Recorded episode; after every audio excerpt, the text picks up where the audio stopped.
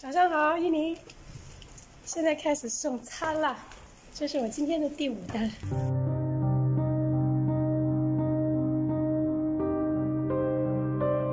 大家好，欢迎收听打工谈，我是主播 Matt，我是主播洛西。嗯，对，今天是年初三，然后就趁着骑手们不太忙碌的时候，我们找来了骑手阿英跟我们聊一下他做骑手的一些经验和感想。我们先请阿英介绍一下自己吧。嗯，大家好，我是阿英，我来自湖北，在上海这个浦东新区这边做。美团外卖骑手已经两年了。阿英，先跟我们说说你是怎么开始做骑手的？我怎么做骑手的呢？就像命运的安排一样吧。其实我刚开始是在闵行区那边做保姆，做了三个月，就因为一些原因准备回家了。后来想想自己的经济情况啊，这些实际问题，觉得还是想留在上海，能挣点钱就挣点钱。这样就想到了这个外卖行业，因为网上都说干外卖这一行工资比较高，嗯，可能会有八千以上。因为在家里工资的话，在老家的话一般就只有两千到三千都很多了，八千对我来说还是很有诱惑力的，所以我就到网上去查了一下，呃，在那个五八同城上面投递了简历，对那个美团外卖的。那些招聘投了很多，就是这么，呃，来到了这个外卖的美团外卖这个行业的。这个也是跟个人的这个生活环境有关吧。嗯，因为我周围我好像在闵行去做保姆的时候，因为一天到晚都待在家里，所以也接触不到这些外卖员，找不到人去问，所以只能通过网络这这一块。其实我还蛮好奇，就是你的简历会怎么写？啊！但是看到八千块进去之后，真的是八千块吗？那肯定，这个这个现实总是那么无情的。刚开始没有，但是现在有了。这个还是要通过自己一步步努力才能实现。我的简历，我当时是写的，就是高中毕业啊。以前我在家里也是真的做了很多工作嘛，呃，也没写很多，就写最近的一个工作就是。嗯，骑在外面摆摊，然后写的会骑电动车，这一点非常重要。这个会，这个他要求的最低要求就是要会骑电动车嘛。嗯，这个肯定要写。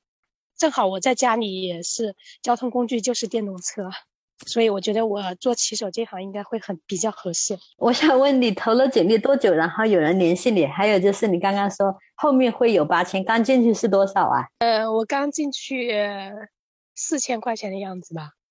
刚开始的话，因为路不熟嘛，路不熟，什么商家找不到，这个客人地址我也找不到，东南西北分不清，这个是非常困难的，呃，出了很多状况，所以这个工资肯定拿不到。这个因为这个骑手这个行业，那就是看你送单量拿工资，你自己他说能拿八千，那一定是要熟练了以后才行，你这个新手的话拿不到的。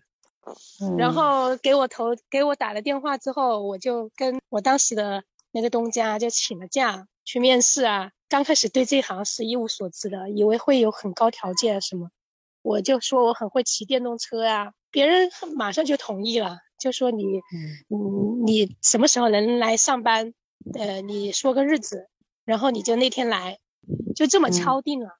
就到了十二月二十号那一天，我就收拾东西，一大早就。到这个给我分配的美团专送站点报到了，在那个站点待了一年多，然后辞工了，就自己单干做那个美团众包，又干了几个月，现在在做乐跑。这三种类型哪个的劳动强度更大？就你身体感觉哪个更累？肯定是乐跑，就是我现在跑的这个。啊，就他钱也多，他也更累。对对，肯定啊。那我这个大年三十之前那个星期早上八点钟上线，呃，然后一直跑到晚上十二点，中午也只吃了饭，差不多都这样的。一个星期加奖励的话，差不多有四千来块钱吧。就就这这就算比较，已经算比较高了，是吧？很多很多男骑手，基本上每天都能都能跑一百二十单，很普遍。就是我八十几单，并不算多的。已经算垫底的了。他们多长时间呢？跑一百二十多单？这个好像也是也是有要跑时间很长，基本上也会熬到晚上十一二点吧。反正这个熬时间，我熬了一个星期，真的觉得 这身体有点吃不消。你要长期这样干的话，肯定不行的。我上次就听说有一个有一个男骑手，基本上每个月都可以挣两万多块，那也是从早到晚的在不停的跑。然后他干了差不多两年，身体就垮了，呃，然后就生了什么病，去住院去了，得不偿失呀。所以说这个工作，你这个钱是挣不完的，你不能这么拼。反正自己自己体力支撑不住了，就休息吧。专送呢，非常的舒服，单量没有那么多，但是每天的时间耗的特别长。比如说我早上七点钟出门，可能耗到晚上九点十点。都跑不到什么单子，而且一个月的工资最高的也就那么一次两次拿到了一万一万二的样子，平均的话也就是八千多，有时候六千多也拿。呃，六千多那这个时间没有那么长才拿不到的，但也跟这个单量有关系，专送的单子都都比那个呃乐跑跟众包的要少。然后这个专送它罚钱罚的特别特别严重，比如说。超距离，我没有货物还没送到客人手上，我点了送达，超过了五百米，那么这么一单就要罚五百块钱。哇，对，然后这个这个在众包骑手，这个这种情况只罚五十块钱，差距是很大的，差距乐跑也是五十块钱，但是专送他罚的特别厉害，就是五百。我我在专送里面，因为这个错误犯了差不多三次。呃，第二次还那个站长罚我七百，这个我都认了呀，都还不是让他罚，因为这个公司他都一个月一发都是由他来发的，他说扣多少就扣多少，我我没有办法去跟他去抗争的。那那个罚款是这非常严厉，超时的话，呃，准时率就是一个月的话，准时率低于九百分之九十八点五，就你超时超多了，就你的那个工资会会怎么，就是比如说一单。专送的单价比较高嘛，就比众包，它一单是八块二，然后就是达到了八百单以上就是九块钱一单，单子送的多，它单价就高。但是你如果超时多了，那你这个工资就要降级，可能一单可能就要会扣你差不多七八毛的钱那个样子。所以我们都很怕超时，所以在路上都是为了为了这个准时送到客人手上，都是不顾性命的去闯红灯啊。这个所以这个交通事故频发呀，都是因为这个时间扣的，一一个单子只有三十七分钟的时间，三十七分钟的时间，如果一次给你派个四单五单，也从取餐的时间，比如说给你五个单子，那你就要去五个商家，不同的五个商家去把这个餐取到，还要送五个客人的地方，在这三十七分钟之内，你全部要做到，哪一个哪一个商家这五个。就是五个单子中，其中有一个商家，如果他做不出来，卡的卡餐了，他做不出来，你就得在那里等着。有时候会造成这五个单子可能都一起超时，就损失特别大。这个过程当中，这个压力还是很大的。在你送餐的时候，如果时间很紧，那么你脑袋里是别的事情什么都不能想了，那就是就是快点快点骑，快点骑。对，我就想这个精神压力该很紧张吧。对呀，所以就会去闯红灯呀，四面夹击嘛。一个是时间，一个是罚款，还有这个交警，交警在路上沿路也设点设卡的堵着你，就是每个人都发了一个马甲，马甲上面有编号，呃，路上有摄像头，如果你闯红灯会会拍到你，呃，然后还设了一个 A P P，就是骑手的 A P P。你如果被拍到了，那么上面会显示你的闯红灯的那个照片，呃，三次不处理，你就会被拉黑，就是拉黑就不能送外卖了。哎，各方面的压力都堵着你，呃，你你你不你不闯红灯，你送不到，你扣钱是吧？你超多了，你也干不下去。你闯红灯闯多了，交警罚钱罚多了，你也干不下去。所以说真的很难，就在这种每天可以都是在这种重重的压力当中。呃，夹缝中求生存吧。嗯，像这样的话，其实很容易有交通事故啊，对吧？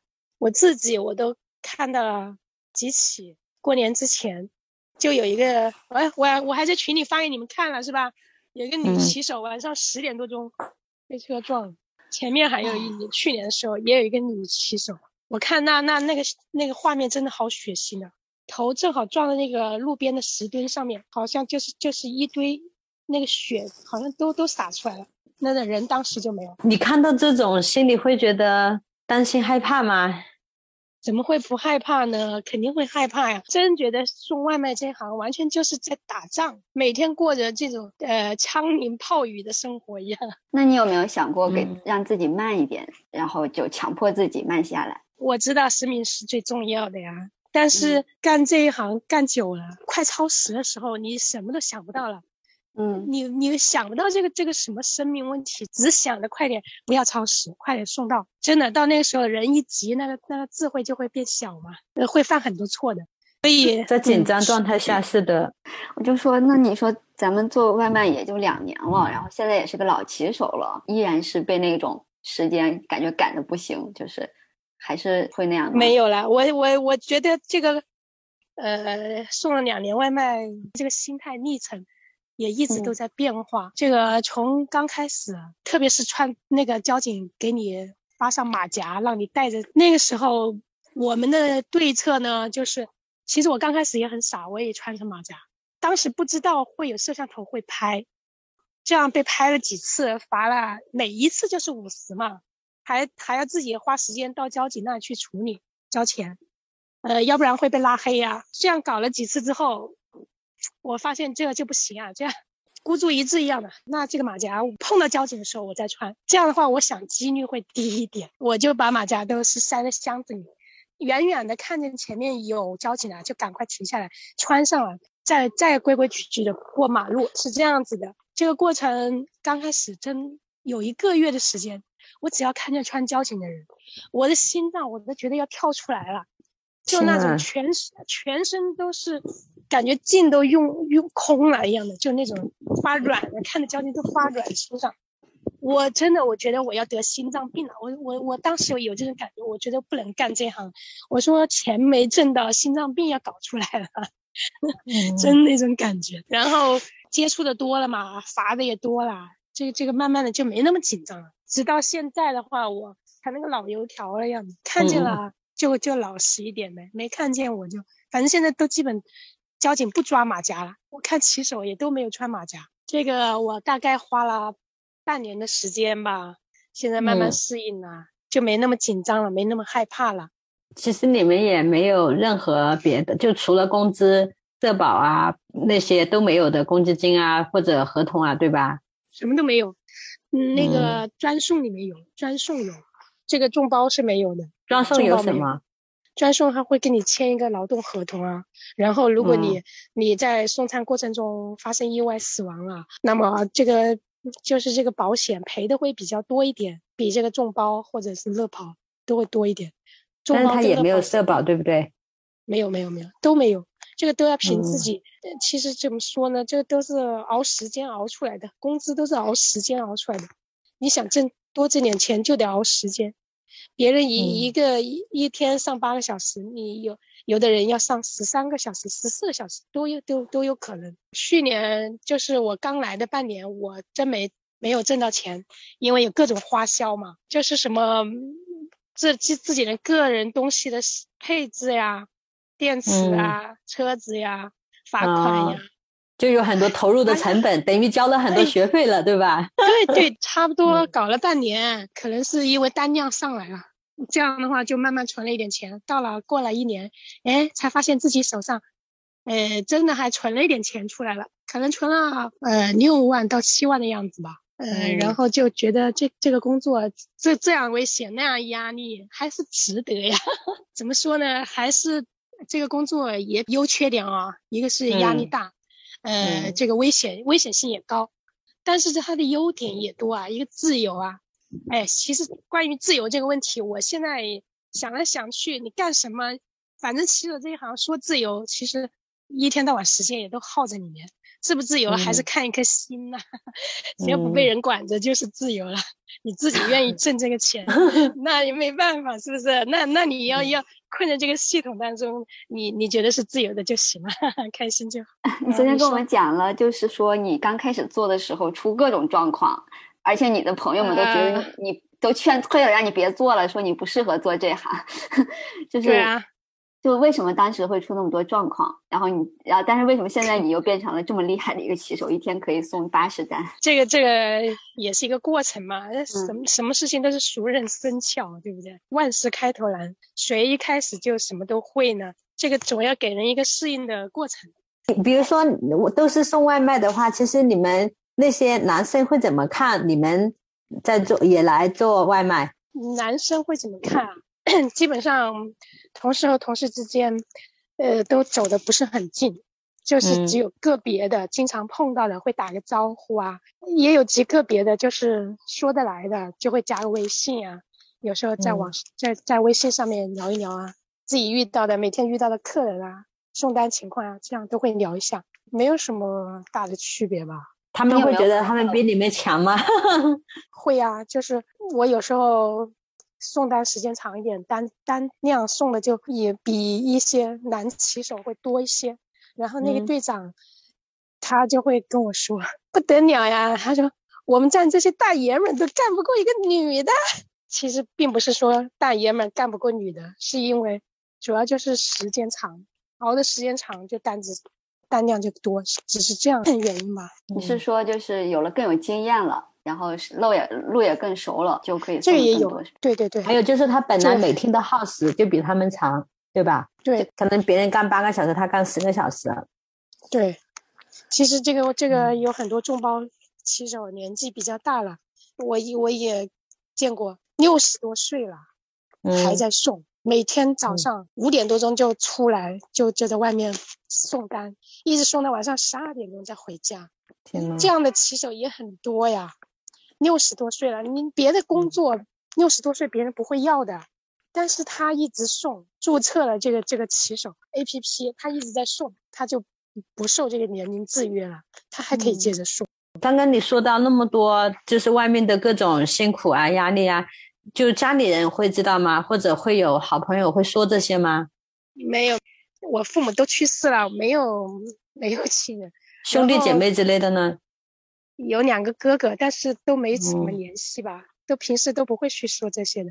因为我自己本身也没有把这些事情觉得是有多么多么重要，我只一回头现在跟你们讲，我都觉得是一件很好笑的事情，并没觉得有嗯多么伤心、或者听出来了，你就像在讲别人的故 事。嗯，要是不跟你们聊的话，平时也只是跟好朋友当个笑话讲出来。你哎，我好像看你微信是不是自己会记录一些这些送餐的一些小故事？那是因为那个时候在专送，呃，啊经常没有没有单子的时候，呃，有哦有业余时间嘛，就会自己写一些。呃，现嗯在的话是没有这个时间了，因为这今天过年，今天是我休息，而且今天是情人节，很多人都没有没有派单，我今天只跑了六个就回来了，没有单子，嗯所以今天还是比较清闲的。那一年有几天这样清闲的时候？你想清闲的话，这几天天吧。啊，天天都可以清闲，这看自己。你不想跑了，你怎么样都可以清闲。我我你给自己的清闲的时间有多少？有啊，我今年去年八月份，我不是刚跟你说了，我回家给我女儿办那个转学手续嘛，在家里陪着她嗯一个月，然后过来的时候又因为一些事情大半个月没上班，我玩的时间还是比较多的。那阿英，你你们女骑手有没有自己的群，微信群？然后你们碰到困难的用来时候可以找谁吐吐槽啥的啊？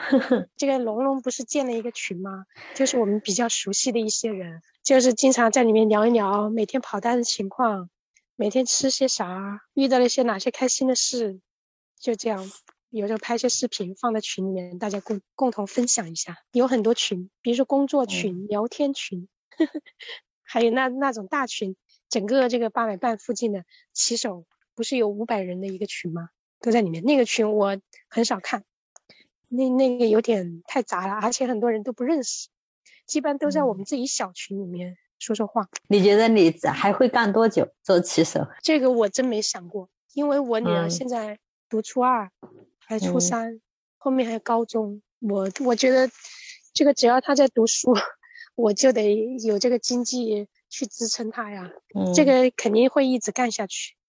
除了刚刚你说的投入了很多成本让你坚持下来，还有别的原因让你坚持下来吗？因为在家里待了那么久，也到外面打工，这个外面的生活多姿多彩啊，所以我不想回家了，所以我要干这个工作，又没有别的工作可干。嗯，没什么别的选择。对呀。当时家里经济压力大吗？这个怎么说呢？我自己有一个孩子，也是就是我一个人在养。呃，前夫他就是说一直啥都没没有管过，也没给过一分钱。然后我自己有一个妈妈，说呢也是重病，一直在床上，不能自理，差不多有四五年。这种情况我肯定在家里是不可能出来打工的。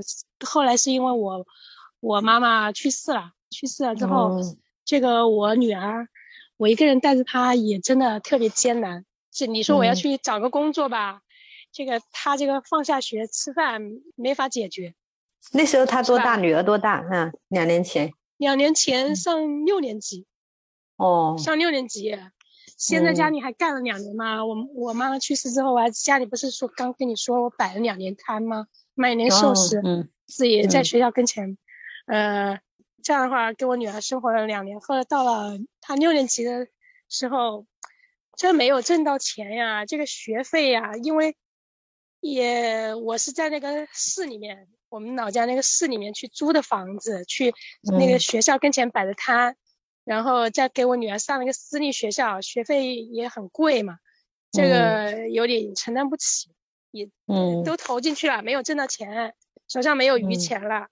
我就想到这以后这上初中这高中这咋办呢？这，呃，这两个人就要生存下去。后来就联系了他，就是联系了前夫嘛，就是把我这个困难说了一下，他就说要把孩子带走，带他们家去，就这样的就把小孩带到我前夫家里乡下，在乡下读了一个六年级的下学期，又读了一个初一。我在今年，今年就是去年嘛，就去年八月份的时候，我回家把他接过来了，接到我老家，就接到我自己家里，在那边读书了，然后又请人照顾了，再没要我前夫管了，现在是这么一个情况。好强啊你！这是没办法，我也希望我女儿能够生活的好一点啊，我不想让他一辈子都待在乡下呀，所以我手上有点钱之后，我马上把他接接到自己家那边去啊。让他有一个好的生活，他也不愿意待在乡下，不想在那里。呃，所以现在的话，经济上压力其实也很大。小孩子现在读初中啊，这个学费，然后请人带的费用，这个一年花个三万块钱吧。然后我自己在这个上海租房子、吃饭，最低也要一年的话，最低下来，我就算节约点也要花个两万。那么一年开支差不多要五万块钱啊。如果一个月挣不到一万块钱的话，一一年存都存不到几个钱，你说是不是啊？你说不拼命能行吗？现在孩子不好养呀，真佩服那 些生两个的，生两个的压力还大些。不过别人是两个人养，一个人养孩子确实很难。嗯，那孩子稍微大一点，可能是不是就好一点？他就懂事。越大越花钱。学校里面，肯定越大越花钱。衣服都要买好的了，养了孩子你就没办法工作，就小的时候，然后你想的是大了我能去挣钱了，但是大了你挣的钱可能还不够他用。对呀，对呀，对。你前夫就完全不管的吗？小孩的费用？对呀，呃，但是他有他自己义务要管。嗯，他他已经又重重新成家了，也有自己的孩子。然后上次我去他们家接接小孩的时候。因为他自己也不在家里，也在外面打工，然后就在微信上面，呃，有了一些矛盾的冲突吧。然后，嗯，当时就说到过这些问题，他就说，他说，呃，你要觉得不合适，他就是我说他一分钱都没有付这个抚养费啊，就这么从六年级到初一带过去了。其实也我也一直在，他也一直在找我要钱，就不这个原因那原因，我也一直在给。然后就说了这些事儿，就就为这个钱争了一次。然后他就说了一个这样话，他说：“我现在跟你，呃，可以说是一毛钱关系都没有。如果嗯你你觉得我就是说，呃，欠这个抚养费，他说你可以，呃，去去法院告我。他说你这么说是没用的。他说你有本事你就去告。他说反正我跟你一毛钱关系没有，就是这样说了。所以我现在跟他一点联系都没有了。我小孩你要去告他吗？嗯，没有没有没没有这个想法。我现在生活这么忙碌，我哪里有这个时间去扯这些矛盾，扯这些事儿啊？没有没有，一点这个想法都没有。就这样吧，我我就当没有这个人一样的。所以我自己在这边的话，我真的是非常的节约。比如说他们每天，呃，吃饭啊什么的，每天洗手餐。就是在外面吃的话，至少一顿要花十五块钱。你吃两顿的话，三十块钱必须要花吧。但我就不一样，我带饭吗？对啊，我就是在外面，嗯，我就买了一个饭盒，我在外面买一份骑手餐，十五块钱。那么我我就吃一半，剩下一半我下午再吃，是这样。所以我比别人少少少花十五块钱。能吃饱吗？你这个 你这个跑路，整天在路上跑，也很要体力啊。然后自己在家里蒸一点饭，这个够了。嗯，有时候也自己买菜做呀，只能弄那个那种很快就能做熟的豆腐，做的最多了。哦，是的，对，豆腐比较快，撒点盐。嗯，哎，那阿姨，你们那个女骑手的宿舍可以做饭吗？有厨房吗？有有有，我从进那个专送队之后。呃，然后也是分到这边这个村子，这这边跟张燕住一起啊，就住了一个多月，住了一个多月，然后那个房子就他们一起合租的，就有一个人要回家，就把那个房子给退了，退了，哎呀，那个时候真的是，我不是十二月份来的吗？那么到了一月份还是就是一月份的那个是最冷的时候，一大早就把东西被子呀、锅碗盆瓢啊全部都。拿出来放在外面那个路上，都无处可去啊！你知道那种感觉吗？都不知道该咋办，连连下一个房子都没找到，就被人我知道的，我知道要退房要退房了，赶快赶快赶快清东西拿走啊！不管你你你搬到哪里去，反正你现在给我搬出去。我那个时候专送那个那个站长对我还是非常好，这样的拿着公安凭票，我就直接去找他了，找站长。你说我该怎么办呀？现在没地方住了，那就直接在他站里打地铺。睡了三天，就在他那里。像你刚刚说这种情况，站长是不是也经常遇到啊？那应该是吧。然后又给我安排一个地方，呃，他自己准备租下来，准备当宿舍的，但是还没有住进去人，就让我在那里住了半个月。住了半，我一个人在那住了半个月，发现那个房子是违章建筑，然后不能租，我又退掉了。退掉了，然后我就找了现在住的地方，就一直没搬，也是很颠沛流离的感觉。听你们说，真的，你你现在这个地方是自己租的，也是以前的那个骑手女骑手，住几个人？现在这里四个人，骑手一个月大概租租金是多少啊？我的租金是最高的，刚开始的话压九百，一个月是九百，就是押一付一，因为我不知道这个行情嘛，他们可能是那种。杀生一样的，你看我现在一直都这样，然后我这中间跟他跟那个房东吵，房东也住在里面的，也也是女的，也她是三手房东了，你知道吗？我那个上铺，我住的下铺，呃，上铺才六百块钱，但是我是九百，就为这个问题我跟他吵了一架，他给我降了五十块钱，就是十二月份的时候给我降五十块钱，我现在是八百五，现在没没吵了，就这样吧。也懒得搬了，我这个人也懒，我我也不想到处找房子，就这样住的嘛。也反正每天也是早出晚归的，也就是去睡个觉。你觉得女人做骑手相对于男男骑手有什么不同的地方吗？嗯，我也想知道，我也想知道。而且你们这个宿舍刚好四个女生都是骑手，是啊，是啊。嗯，光听你的故事都觉得好丰富了。我这个宿舍。有两个骑手，我一个，还有一个是众包的，跑外卖的一个女孩，另外两个是做家政的。我你说女骑手跟男骑手有什么区别啊？首先，工作上面肯定是一视同仁的，不分男女的，工作量是一样的，有单就去跑呗，时间也也都是看自愿了。你你觉得你体力行，你就多跑一会儿，多跑点单；体力不行，你就少跑点呗。就是这个跑单能力的话，女骑手肯定是不如男骑手的。这个体力摆在这里，这个这个跑单，呃，一单带的多，那么你的跑单量肯定就会高。这个跟你的这个速度，有很多单子要上楼下楼。那我看那男的，那上楼下楼像风一样的，一一步就跨两个台阶，那快的不得了。那我这个女的体力肯定跟不上，肯定是不行的，速度上比不过人家，单子肯定送不赢的。那个单王那都是都是男骑手，女骑手是不可能做单王的。也也有可能他定标准的时候就是用男的标准来定的呀。对呀。所以说，我说男女是一视同仁的，不分男骑手、女骑手，没有特殊待遇，都是一样的。但是就是说，在工作中的话，我们这个女骑手还是遇到了很多客人会宽容一些。比如说，有一些小区不让骑车进去，但是我去的时候，人家就那个保安就是说，我看你是个女的，你骑进去吧。如果今天是个男的，我是绝对不会让他骑的。他觉得你这个是女的还干外卖，真不错，都会给你竖个大拇指。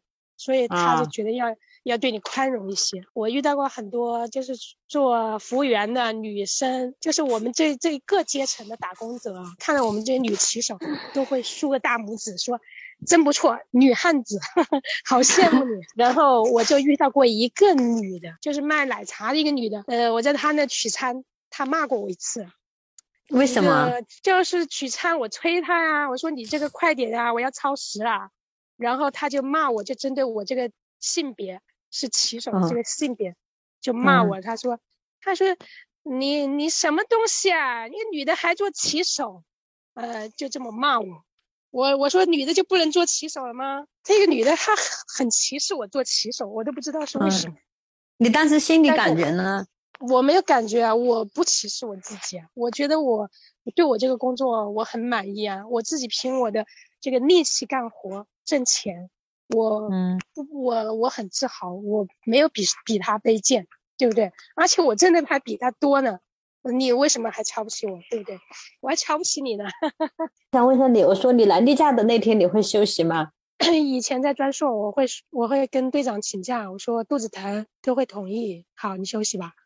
呃，然后现在的话，因为是这个乐跑，这里面都是提前把这个假都排好了。有时候能没有估计的那么准的，就基本上都没有休息，没有休息就咬着牙跑啊，只能这样。就是单子就那天就就混一混呗，跑少一点啊，就这样。嗯，这个女骑手就在这方面比较吃亏吧，男的没这回事儿。嗯，你在做这行里面，就是只有虽然说这个平台对于男女骑手它是一视同仁，没有区别对待，那你觉得？在这份工作里面吧，不管是因为说系系统的原因，还是说你自身的原因，还是别人的原因，就是说只有女骑手才能够体会和经历的这种特殊的经验，有没有？那没有，应该都是一样的，经历的都是一样的，是吗？你刚刚讲的保安给你竖个大拇指让你进去就不一样了。对呀，但但这种情况是偶然间遇到的，不会很普遍，又不是说每个保安都是这样。大部分都是一样的，你只要穿着美团的衣服，戴着美团的头盔，有些小区不让你进，就是不让你进。大部分小区都是不允许送外卖的进，骑车进，你走路可以，但是你骑车是不允许的。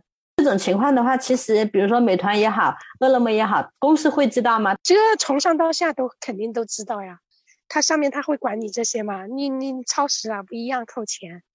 那阿英，你们是如果不让进的小区，就就可以打电话让那个顾客自己下来取？怎么可能呢？人家订的外卖，很多人都像都真的就像把自己当着上帝一样啊！那都是高高在上的，而且这样的客人基本上是一大半都是态度特别不好的，那种好心人呢不是很多，基本上就是他不会管你，也为了这个外卖送到他手上经历了多少的风险。交警啊，或者怎么摔跤什么的，他不会管你这些的。你，你只你只要超时了，或者是怎么了，他一句不高兴就会跟你说话，是非常不客气的。经常是你把外卖送给他了，他会啪的把门马上关上，一句谢谢也没有，一句什么都没有。那个时候最能体现出一个人的素质，你说是不是？如果我不是一个我不是一个送外卖的，就算是一个陌生人啊，给你拿个东西带给你了，你也不至于这样吧？是不是？一九年十月一号。我这为什么对这天记得非常清楚呢？因为那天你可以查天气预报，那天是下了一场上海下了一场非常大的雨，狂风暴雨的，而且是从早下到晚上，一整天没有停的。那那一天单子爆单呐，开工的话那个单子就啪啪啪，反正你不管你送不送得过来，就给你派一次给你派十个，非常远的。到天黑的时候那一天，然后给我派了一下派十个，那那从早到晚就不停的在在送。那天下了班，我的那个回家之后，我看我那个脚脚板都被水都泡白了，然后脸啊手呀，就感觉一整天都都是在水里泡一整天。啊，那个十个单子，我跟你说，那天晚上那十单我真的送的太艰难了，因为我那个怎么说呢，那个防水套是破了还是怎么，然后就没有没办法用了，就那个手机就揣在怀里，狂风暴雨的，我的头盔嘛不能够遮下来，你要遮下来的话，你就看不到前面的视线了，只能就是敞开那个玻璃啊，就往前骑，那个那个那个那那个眼就是那个雨水啊，你冲冲的你完全眼睛都。都睁开了，你抹抹掉那个水，完全看不清楚。就是我骑一段时间，就赶快要找一个避雨的地方去插一下手机，然后再看一下导航，黑漆漆的，那真的不知道往哪里骑呀。那个单子怎么送？怎么送？哎呀，好艰难的送到那个爱亚洲花园。我记得那个那个地方就是花木路那边很远的，那个小区也是非常大的那个小区，也要走路进去的，车子停在外面。就前面是一条河，就像那种水池，那很宽的，像一条河一样的，然后弯弯弯弯曲曲的，有很多那种石头小路，就通向对面。它很多都是做的像那个迷宫一样的，你走到前面，哦，又没路了，这这是水。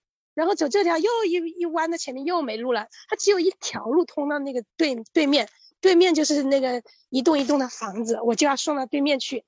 啊，弯了好多路，总算走到对面去了。爬了六楼给那个客人，然后我敲门，我说你的外卖到了。他已经准备了一个袋子，把门开了之后准备了一个袋子给我。当时把外卖接了之后，就把这个袋子塞给我，我还以为他是要感谢我什么，这么大的雨给他送个外卖啊。结果他跟我说，他说这是一包垃圾，你帮我提下去扔掉。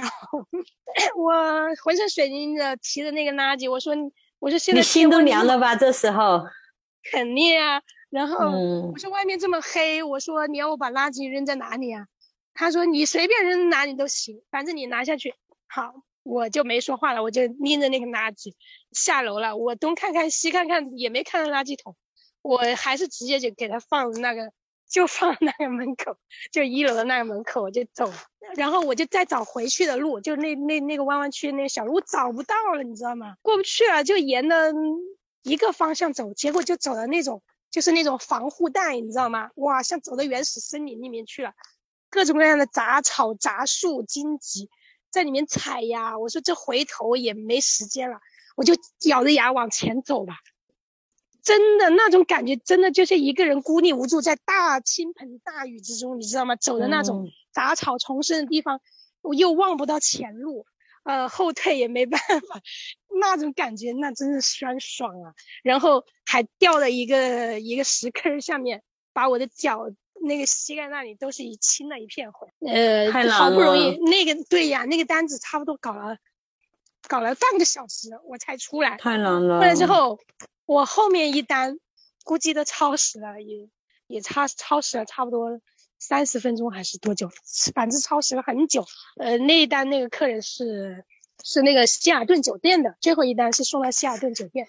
那个客人出来，我是一杯奶茶，估计早就凉透了。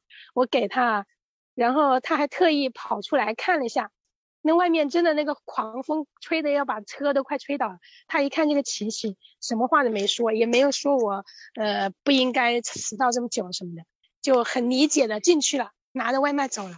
哎呀，其实这个还给我一点安慰，呃，也没有说要投诉我什么的。哎呀，太难了。哎，对呀。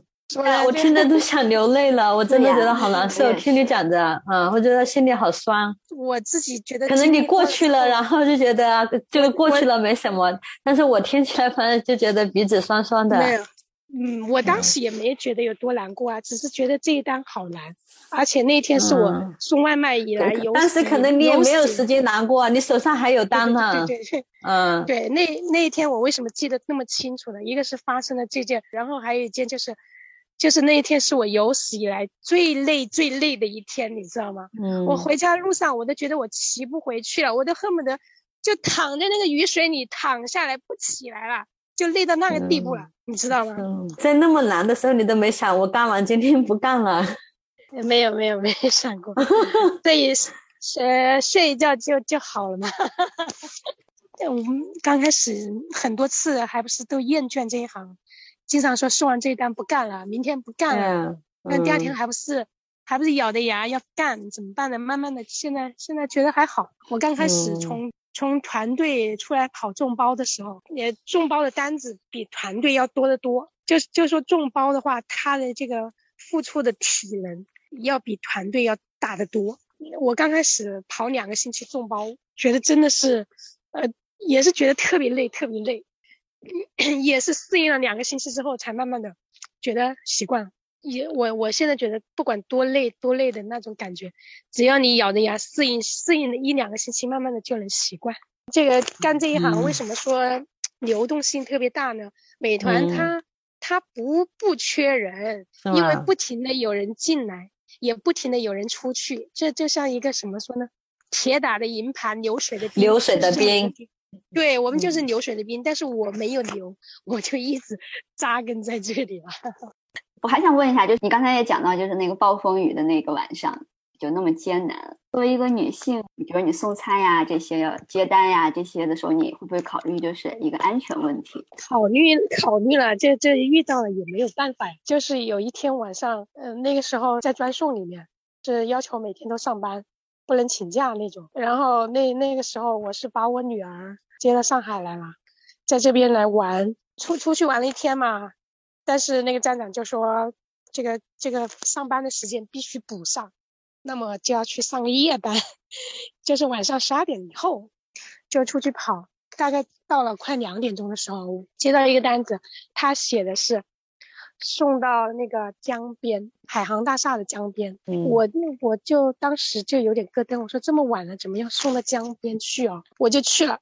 去了之后到了江边，然后我就给他打电话，我说你人在哪里？路灯都没有几盏了，一个人都没有，就我一个人站在那里，前后左右都看了没有人。我打电话给他，我说你人在哪里？我说我到了这个你指定的江边了。然后我就站那里，前后左右的很谨慎的前后左右的看，我说到底他会从哪里冒出来呢？结果，哎呀，真的像个鬼片一样。对啊，他从那个江的那个堤下面。从那里慢慢的爬上来了，当时我真的感觉就像一个水鬼从水里爬上来了一样，都特别紧张的看着他。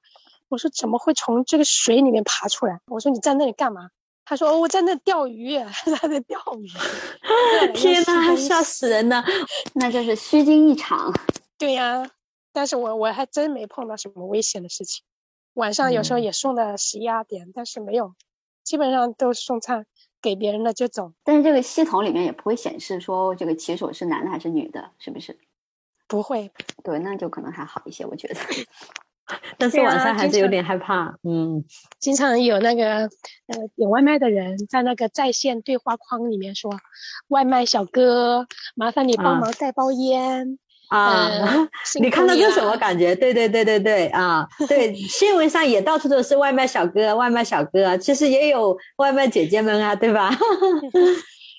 嗯，这个时候他并不知道我是女的呀，我都会说好的，我尽量给你买。到那里 一看，哎，怎么是个女的？啊，我说很意外。然后有的客人，客人看到我送过去敲门，呃，特别高兴。我上次碰到一个老头就是的。还笑得哈哈哈的啊！我我点这么久的外卖，从没见过一个女的给我送，不容易不容易。那你这个也算是一个独特的女性骑手才会有的体验呀。就是大家可能社会里面的认知就觉得骑手这一个就是一个男性的一个职业，就觉得好像女性比较少，所以大家都要不就是觉得哇好惊奇。那你们女骑手在一起会讨论一下，就是会聊聊自己家里面的一些困扰？没有，就跟。就跟走的比较近的这个龙龙啊，嗯，就比较近的人会有时候偶尔会说一说，太具体的也不会多说。你休息的时候会做什么呢？我今年 八月份回去了一个月，每天在家里买了一套那个素描工具，各种铅笔啊、刀啊，然后在家里画画画画，然后弹琴，自己唱歌锻炼身体，就这样的，每天过得也很充实。在这边的话。我夏天的时候每天下班比较早，有时候七点多钟，有几个星期我七点多钟就回去了，每天都到江边去，然后我买了一个陶笛，就乐器知道，嗯，对对对对对，就一直就在练习，吹学会了几首歌，但是现在这有差不多几个月都没吹了，可能也忘记了。其实我兴趣爱好比较广泛，什么都会喜欢。那阿英，你觉得你的兴趣爱好是什么时候培培养起来的？什么时候发展的？可能从小就比较喜欢吧，只是没有时间去弄这些。我我自己也想过，如果不需要为了工作去耗费这么长的时间，有自己更多的时间去支配的话，呃，我可能就琴棋书画这些都都会去搞。嗯，以前我在家里的时候，我们那边是山区，每个星期六、星期天，我都会带我自己孩去爬山，参加户外活动，就还参加了一个户外群，经常去。呃，周边去旅游就去一些小地方嘛，不不怎么花钱的，钻山洞啊，爬各种高山呀，喜欢这些这些户外的活动，基本兴趣爱好特别广泛，什么都都喜欢。哎，阿姨，我还想问一下，就是你女儿也到上海来待过吗？她知道你的工作吗？然后知道，嗯，带她到迪士尼玩了一次，在这里待了一个月，他知道我的工作，然后比较有点嫌弃，每次我那个以前那个车电动车比较破，呃，叫他，嗯。他老是一个人待在宿舍，所以我就怕他闷，想让他跟我一起去送送单子，去逛一下，他都不愿意坐我那个电动车，总觉得有点丢人。就我就想问，就是你跟女儿之间一般会聊聊聊什么？会聊聊你的工作中的问题，就是你自己的一些。会呀，看我前天，我有时候会给他拍一些我送餐过程中的一些视频给他看一看，他也会聊一下他的学习呀。每天在干些啥呀？也会跟他开开玩笑啊。我们我跟他相处比较像朋友一样。当时其实我那个电动车不喜欢，我那个电动车嫌破，也也也觉得我好像觉得我这个工作不怎么体面吧。这个我都可以理解啊。你会难受吗？就是女儿这样的啊，不难受，因为这这个人之常情嘛，这个都需要教育，慢慢的去让他一点点的理解嘛。现在好，没有歧视我了。你们多久见一次呢？他在在湖北多久见一次？现在我除了就去年八月份回去陪了他一个月，到现在我们都没见面啊。有时候视频一下。也就是上初中的嘛，也青春期了，而且可能不知道来例假没有，也挺需要关心的。然后你也这么忙，来了是吧？嗯嗯，他都会跟他讲吗？嗯啊，他他先跟我讲的，我因为有些做微商的。那些亲戚啊，给我推荐卫生巾，然后我就给他买了很多，都一起给他寄回去了。他也挺挺喜欢的，还有内裤啊什么的，都是一寄一大包。好像所有的女孩是不是来例假第一次都会告诉自己的妈妈？那不会，那也不是我自己就没有，我跟我我跟我妈妈，这个在交流方面真的是基本上没有，所以我跟我女儿之间就交流的多一些吧，精神上交流会多一些。互相之间都知道，跟我妈妈，这跟我自己妈妈，其实真的，我就很遗憾嘛，没有真的做到他的小棉袄，什么那么知心，没有。唉，所以像，所以前天不是看那个贾玲演的《你好，李焕杰》，哎，真的感同身受，真的有很多遗憾是无法弥补的，失去了才知道多么的珍贵，以前没有做，就是没有对妈妈好的那些地方，真的很后悔。很遗憾，但是已经没办法弥补了，所以只好在自己在自己的下一代在努力做好，就是希望做到的那个妈妈的样子吧。反正我现在跟我女儿的关系还是比较好的，她的性格也非常的开朗外向，在周围也交了很多好朋友。然后她自己这些早恋的问题，她都会跟我讲，现在都慢慢的。现在就是一个看手机，手机瘾很重，这个还没没有没有去怎么强迫她，这个就没办法了，大人都强迫不了，大人都有瘾，不要说小孩。对对，你对未来有什么打算吗？你的女儿还有你自己？未来啊，哼，这个这个我只能说，努力过好每一天。未来是什么样的？这个从来都是计划没有变化快啊，所以说不清楚以后会是什么样子。我只能说是努力的过好每一天，把一年一年的计划做好。你一开始说想聊怎么样去，你觉得怎么样可以更好的解决这个闯红灯违规躲交警、罚款耗时这个问题？其实前一段时间已经出了一个新闻，好像是说政府要求美团把这个配送时时长增加。这这个这是一个非常好的办法。我觉得只有把这个配送时长增增的延长了，这个我们的危险性、压力都会减小，交警也不会有这么多就我们闯红灯的现象。嗯，就是一个配送时长要把它延长。但是，但是我也不知道为什么美团会把这个配送时长越越压越短，搞不懂。哇，我觉得我有一点懂，我不知道对不对啊？就是比如说刚刚讲到充那个单的，有的人一天可以做一百好几十单，这些数据在他来讲的话，他可以用这个数据来跟政府也好，跟有关部门去谈判也好。他说：“你看，他们都可以做到这样子啊，这是没有问题的，这些人是可以做到的。所以那些人做不到呢，是他们的问题。他一直可以用这个，就是来控制和压缩这个时间，压得越来越短。就是大家的这个行为，这个。”竞争这个就是有人能做到嘛？就是这个无限的在在竞争里面，然后去冲这个奖励和冲这个单的时候，这个这个跑一百多单的毕竟是少数啊。这个对呀，但是他用这个少数来变成一个 常规的标准啊，所以就问题就是这样子了啊。反正我们也是非常希望这个能够把这个配送时长延长，这样的话压力能够矛盾冲突都会减少。嗯，是那个是美团还是饿了么？前段时间那个就舆论压力特别大的时候，不是说他们延长到八分钟？没有延长，他没有延长八分钟，他只是建议顾客那边可以是不是可以等你你下单的时候点选择，我可以我愿意多等八分钟。他并没有说在这个系统就是骑手系统里面说你可以看到你你可以延迟你给你的时间多了八分钟，只是。顾客那边你可以选择多等八分钟，然后送你一个小礼物之类的。嗯，相当于把这个责任就转嫁给了顾客。还有一个问题就是电池，一直都不是说新新国标六十伏以上的电池全部都不能用了。如果这个电池都用新国标的话，很小的电池的话，那根本跑不了什么单，可能跑几单就得去换电池，那那这个单量会大大的减少。确实。那交警可能会觉得，哎，你这个电池小了，那么你跑的就慢了，跑慢了，这个这个违规交通事故就会减少。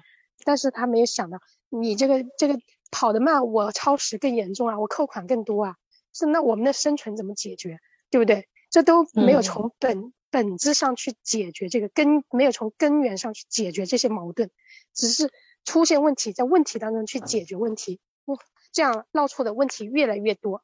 矛盾越来越冲突越来越大，是不是？就我头痛一这些都是头痛一头，脚痛一脚。对呀，这这肯定是不行的。而且不光是对我们的工作影响，对很多老百姓的出行都有很大的影响，对不对？这些什么限制电池量都不是什么，还有什么电池充电会爆炸呀，就就会做出这样的限制那样的限制。哎，反正现在都没有一个具体的标准。总是一出问题就马上限制你，这个老百姓怎么样怎么样，反正就是老百姓有问题。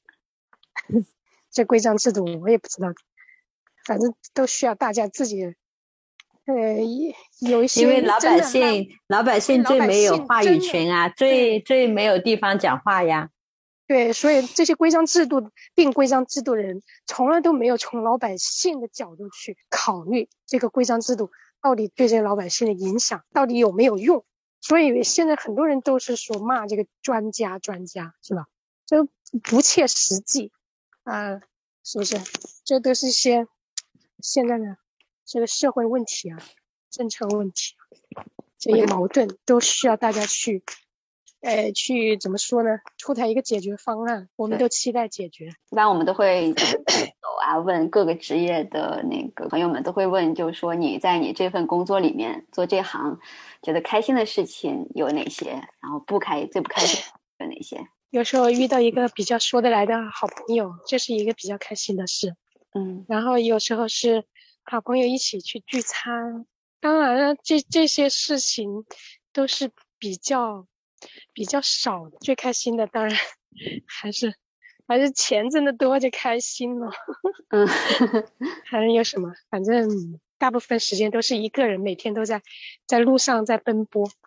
呃，跟人交往的，呃，唯一联系方式就是微信，基本上都是一个人。那你觉得难过的事情呢？难过的事情，我我好像这这一下我都想不出来什么难过的，但是每天我都觉得很开心。只有一些情绪低落的时候，难过好像没什么难过的，什么事情过去了马上就过去了。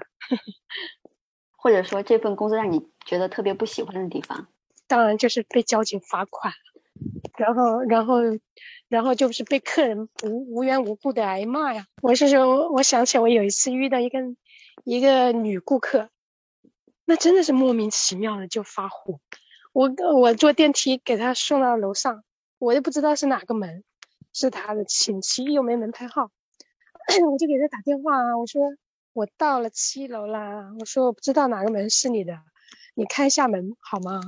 这样说的，然后他就把门打开了，结果我站在另一个房间，就另一个方向，然后他就喊我，他说这边这边，我就赶快跑过去，把东西递给他，递给他。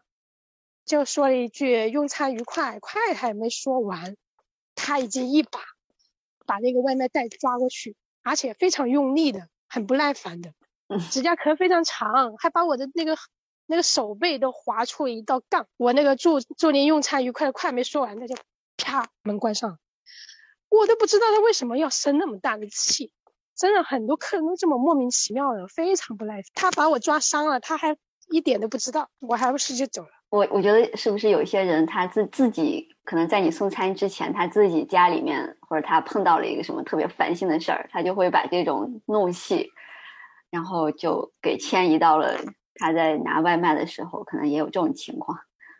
对，有，还有一些每个人，呃，他那个标准都不一样。你比如说很多客人啊，给他送到那个门口了，你给他敲门，他会不耐烦，你不知道打电话呀，你吼。所以经常遇到这种情况都都不敲门了，然后就直接打电话：“您的外卖到了，请您开下门好吗？”这也浪费电话费啊！我电话也是要出钱的，明明可以敲门都不敢敲，怕差评啊。然后有一次有一个女的，她是住在一楼，然后她点了，嗯，就是四个袋子的外卖，很多，我就给她提着，提着之后要打电话呀，我就放在她门口一楼嘛。放门口，然后就给她打电话，我说你的外卖到了，您在不在家呀？开下门啊。然后她说你等我，等我一分钟，我马上到门口。她在外面，知道吧？然后我我就没有把那个外卖提起来，就放在门口等他。结果他到门口一看见他的外卖放在地上了，马上啊大发雷霆，你怎么把我外卖放地上了？这地上不脏吗？有虫子爬进去怎么办啊？噼里啪啦一大堆，你走你走你走，拼命的就推我，叫我赶快走。哇！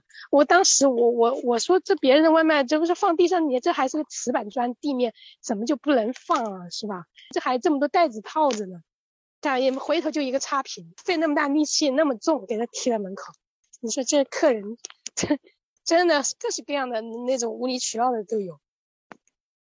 差评会不会要罚款？差评肯定要扣钱啊，那个专送是要扣钱的。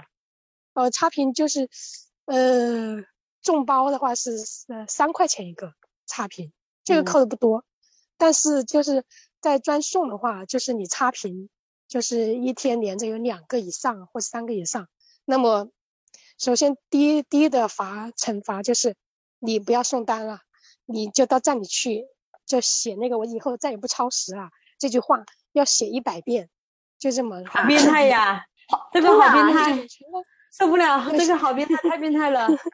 专送都是这样的，都是这样的惩罚，就是要你抄，在纸上写，我以后再也不超时了，我以后再也不超时。端人家的碗，你就要受人家的管啊。人家说怎么惩罚你，该扣钱扣钱，该要你抄你就抄，这个没办法的。那你觉得我们骑手们就没有办法去 跟这种，跟这个平台呀，不管是跟这个站站点讨价还价一点点能这种筹码吗？或者说可能性？嗯。有吗？要你要么就别干了，反正有的人是要要要进来干，对不对？又不缺人，你你要觉得不满，你可以不干这个工作啊，对不对？人家就这么底气十足，这叫叫什么？店大欺客。那我们骑手们也是这么想的嘛？我们自己怎么想？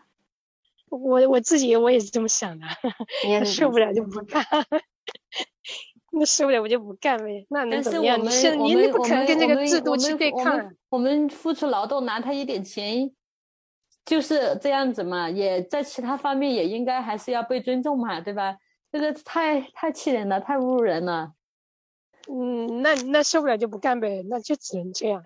你对抗不了这个整个整个大的这个这个制度呀，或者是大的群体呀，对不对？你个人你来讲，确实是，嗯，您这客人，你就有个差评在这里等着你，你敢对客人也说一句不好的吗？不好的话吗？态度不好吗？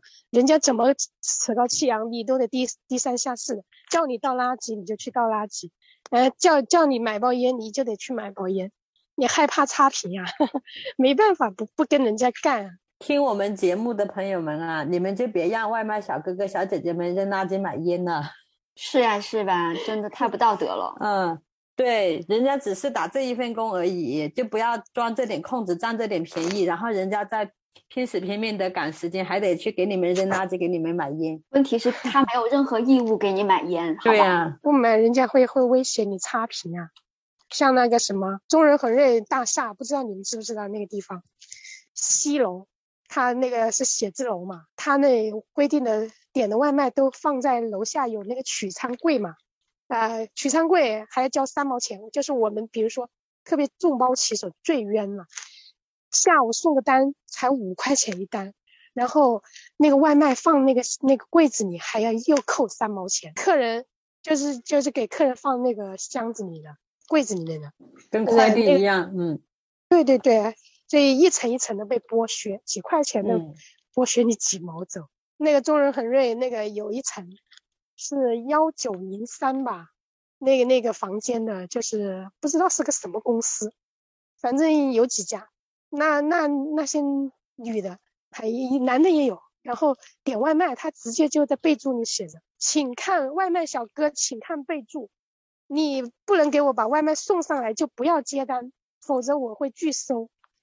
就那种，呃，中午很忙的时候，也你花三毛钱放在下面，这已经呃也可以是吧？扣点钱，扣点钱，我可以节约点时间嘛。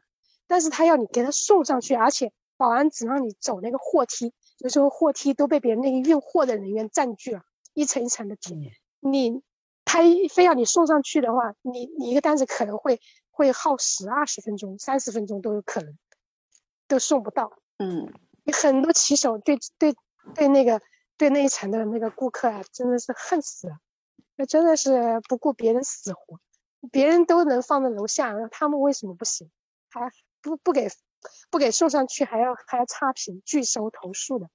这个我觉得其实就是消，我觉得消费者一方面也要有一点点自我的教育，然后另外一方面就平台自己，它相当于是它，因为它设置的这种罚款、评价，然后谁来承担责任的这个规则不合理，导致了就是使得他把这种矛盾的冲这个冲突的核心转嫁到了这个外卖员和这个顾客他们之间，好像他自己是个中间人，啥事儿没有。但其实我们仔细想一想，是不是他自己的规则就设置有问题？肯定啊，肯定规则有有肯定有一些瑕疵的，有待改进的。但是现在我们这些人，这些呼声，他好像都听不到，或者是睁一睁一只眼闭一只眼，他没有任何都听到了动。我们他只管赚钱，他要钱。根本就不往我们不从我们骑手的这个角度去想问题，他们都想着说怎么样，客户满意是第一的了，然后对对对对对，然后还要挣钱呀，然后还在那里很虚伪的说我们要承担社会责任呀。承担社会责任很简单呀，你把单那个单价提高一点呐、时间给多点儿呀。对呀，安全保障做足一点。这个整个社会大大势也是这样的。呃，很多人都找不到工作，这没有办法的选择啊。就唯其实这个外卖平台给你一个机会，给你挣钱的机会，也也其实也是算立了一个大功啊，解决了中国多少人的这个工作问题啊。因为现在中国很多人就是很多招工都是说你年纪到了四十五岁，人家都不要了。但是这个但是我们的政策还在研究要延迟退休呀，对呀，这些这些矛盾怎么解？不是自己打架吗？想想我们这个节目呢，有一个那个就是也耽误大家这么多时间，然后也没有什么回馈给大家的，就是想能不能送首歌或者送首诗给我们的嘉宾。这就是我自己嘛，自己在就是送单的路上，有时候打打小差，开开小差，然后就会想了一些哼哼歌，然后就慢慢的就成了几个句子，也不能称为诗吧，就这样。你看我这个夜色正浓，街上的霓虹灯也朦胧，我是这城市中最忙碌的小蜜蜂，嗡嗡嗡，只为早一天能和你相拥。谢谢，谢谢，可以的，谢谢你跟我们聊了这么久，嗯，很开心认识你哦。好，那你早点休息喽。嗯，好的，你们也早点休息。嗯，好的嘞，拜拜，拜拜，拜拜。